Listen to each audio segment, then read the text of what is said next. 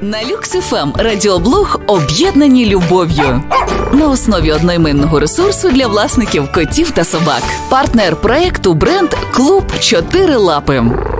Всім привіт! З вами фахівець з поведінки собак та котів Оксана Галан. І зараз розберемося, чому не можна годувати кошенят кормом для дорослих котів. По-перше, розмір гранул, адже маленькому котику складно впоратися з великими шматочками їжі. По-друге, калорійність і вітаміни. Грайливі кошенята швидко витрачають енергію. Тож, якщо маля споживатиме дорослий корм, то може недоотримувати потрібну кількість калорій та будівельних матеріалів для усіх тканин та органів. А для кошенят нестача поживних речовин, особливо білка, є критичною. Але при цьому не менш важливо уникати перегодовування. Пам'ятайте, що переходити на корм для дорослих котів можна від 12 місяців, поступово замінюючи їжу впродовж одного-двох тижнів.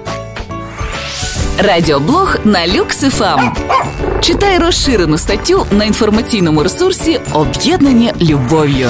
Партнер проекту бренд Клуб Чотири Лапи. Реклама. Що об'єднує нас у клуб Чотирилапи? Розуміючі погляди, вишуканий смак, таємний зв'язок, приховані символи, які знайомі тільки нам. Бачимо один одного здалеку і завжди поспішаємо.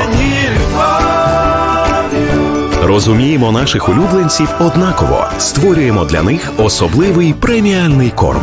Об'єднані любов'ю. Клуб Чотири Лапи. Реклама.